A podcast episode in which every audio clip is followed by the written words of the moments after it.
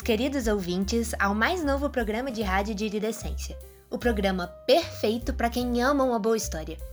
E a gente sabe como histórias são apreciadas em cidadezinhas como a nossa, né? Eu me chamo Iris e vou trazer histórias fresquinhas dos mais diversos gêneros para te entreter. A cada 15 dias, você pode me encontrar aqui para ouvir acontecimentos da nossa cidade ou relatos enviados por vocês mesmos, pupilos. Para começar, eu achei que ia ser interessante se eu mesma trouxesse uma história. Eu tenho certeza de que alguns de vocês devem conhecer minha avó, Dona Edith, certo? Acontece, queridas, que Dona Edith gosta muito de contar histórias e. Bem. Digamos que o resto da família nunca sabe dizer se ela tá mentindo ou não. e uma das favoritas entre meus primos e eu era dos fantasmas da família Sálvia. Eu tenho certeza que todo mundo aqui já ouviu falar deles, e os mais curiosos até deram uma passada na antiga casa abandonada. Talvez alguém até tenha te desafiado a entrar na casa, ou a assoviar e esperar uma resposta do sem descanso, senhor Sálvia. Você teve coragem de cumprir o desafio? Os espíritos por acaso te responderam? Bom, talvez não seja realmente a melhor resposta. Mas e se eu te dissesse que minha avó encontrou pessoalmente com eles uma vez? Isso mesmo, mas antes de entrar na parte boa da história, acho melhor dar uma contextualizada para quem não conhece as nossas lendas urbanas, por assim dizer. Há muito tempo, bem antes da minha avó, pelo fim dos anos 1800 e bolinha, Iridescência era uma cidadezinha ainda menor do que é hoje. Para surpresa de zero pessoas, aquele casarão no alto do morro já existia e era ocupado pela feliz e cheia de vida família Sálvia. Sebastião Sálvia era conhecido por seu bom humor e era comum que fosse visto assoviando alegremente por aí. Diziam que sua esposa, Vera, era uma mulher extremamente gentil e seus filhos, José, Rosa e Jorge, eram muito educados. Eles eram podres de ricos graças às suas plantações de café. Além de tudo, eles eram generosos e as festas na propriedade Sálvia eram adoradas. Era um crime faltar alguma delas. A bajulação era um recurso comum para não ser deixado de fora, sabe? Então, a gente só pode imaginar por que alguém ia invadir a casa no meio da noite e assassinar, um por um, toda a família. Claro que foi exatamente isso que aconteceu. Bem, é mais ou menos. Mas isso eu explico mais pra frente. O fato é que, depois do massacre, a casa dos Sálvia nunca mais conseguiu abrigar novos donos por mais do que alguns meses. Chegou uma hora em que as pessoas meio que desistiram de habitar aquele lugar, sabe? E ela ficou totalmente vazia por décadas. Até que, o resto dessa história eu conto depois do intervalo.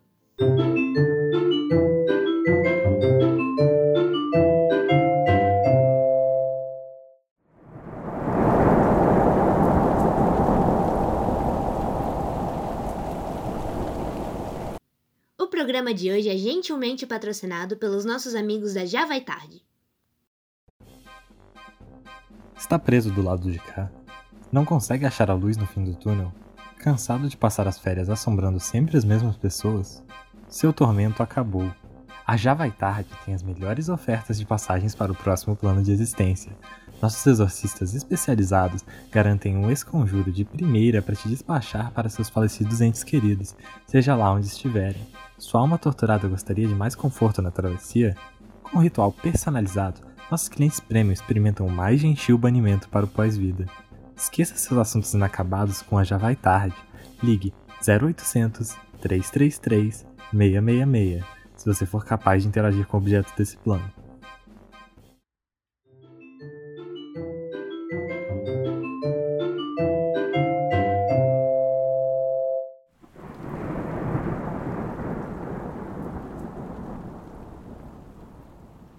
Bem-vindos de volta.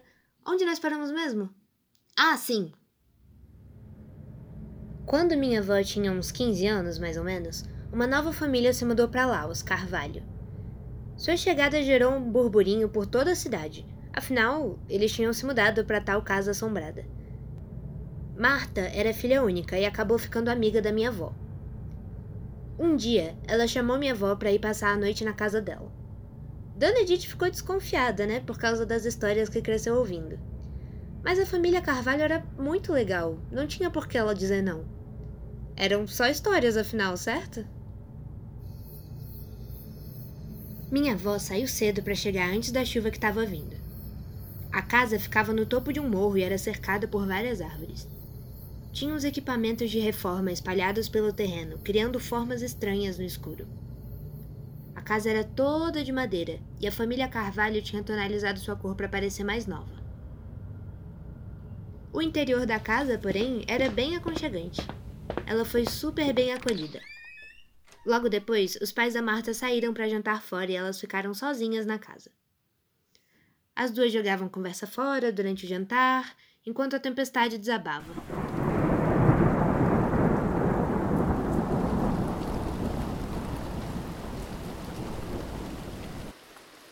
Depois de um tempo, enquanto ajeitavam as coisas na cozinha, Edith percebeu uma porta fechada no canto. Ela se aproximou e viu que tinha uma parede do outro lado, impedindo a abertura da porta. Por que essa porta tem uma parede atrás dela? Você já deve ter ouvido sobre o assassinato da família Sálvia, né? Sim, a cidade inteira comenta até hoje. Ninguém nunca soube o motivo.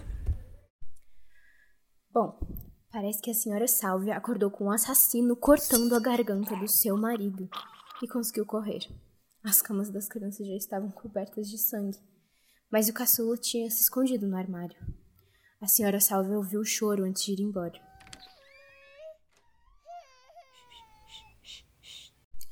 Eles conseguiram chegar na cozinha antes de serem alcançados. O menino fugiu por essa porta dos fundos, enquanto a mãe segurava o assassino. Ela morreu, mas levou o assassino junto. Bem aqui, nessa cozinha.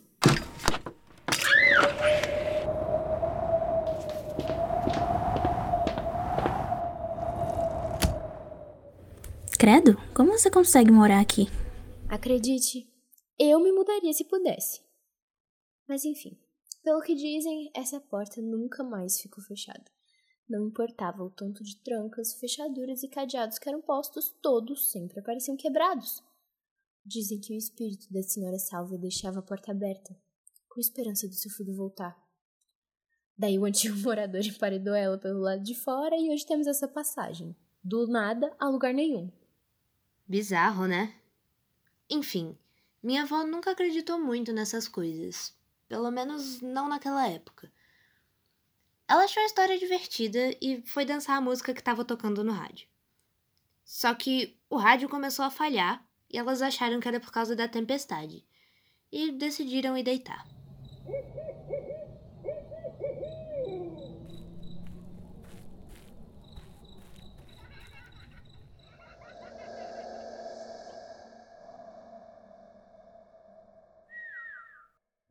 Ei, Marta, Marta, acorda, tem alguém aqui. Que? Pode ter sido meus pais. Vamos lá ver se eles chegaram. Dava para ouvir o som do vento do lado de fora. E até hoje minha avó jura que parecia uma melodia, como como se tivesse alguém assoviando. Elas foram até o quarto dos pais da Marta, mas eles não estavam lá. Ok, vai ver, foi só o vento. Tá ouvindo isso? Vamos lá fechar. A gente aproveita e toma um leite quente.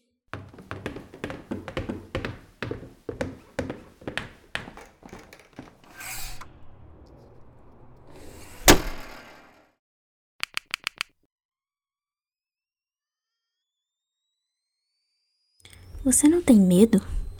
Todas essas lendas e esses sons estranhos.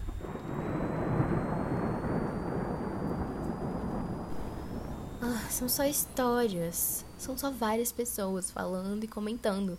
Que uma hora fica até engraçado. O que é isso? É só o rádio. Deve estar com defeito. Tudo nessa casa tá com defeito. Ó, oh, o leite tá quase pronto.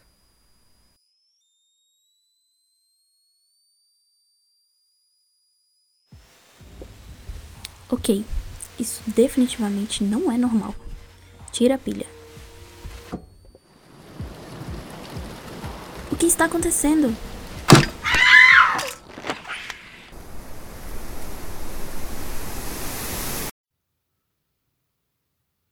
Tudo parou de repente. Alguma coisa, elas não sabiam dizer o que, vinha raspando do lado de fora da parede, em direção à porta emparedada.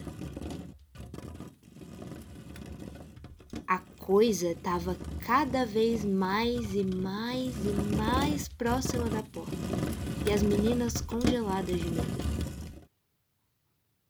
A maçaneta começou a se mover. E bem devagarinho, rangendo nas dobradiças, a porta emparedada se abriu. Ali, desenhada pelo relâmpago contra os tijolos, elas viram uma silhueta. Ombros curvados, cabelo desgrenhado e uma faca na mão. O assassino da família Sálvia. Como se nem um ano tivesse passado desde aquela noite fatídica.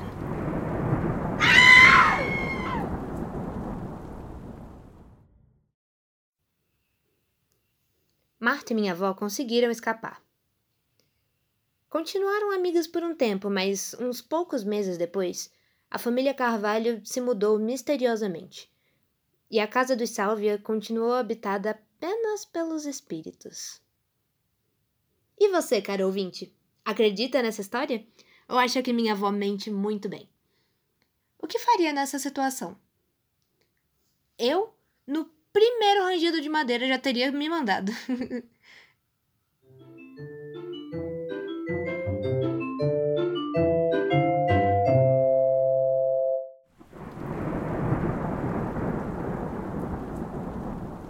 E é isso, caros ouvintes.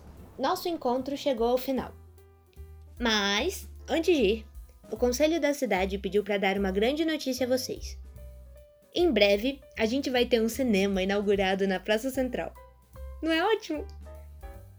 Para comemorar, vai ter um lindo festival e o conselho pede encarecidamente por voluntários para a organização. Se quiser ajudar, não esqueça de deixar seu nome e endereço com a secretária Ana Gabriela. Gostou da história de hoje? Tem um conto incrível para compartilhar? Manda um e-mail para mim, pode ser que a sua história apareça por aqui. Até o próximo capítulo!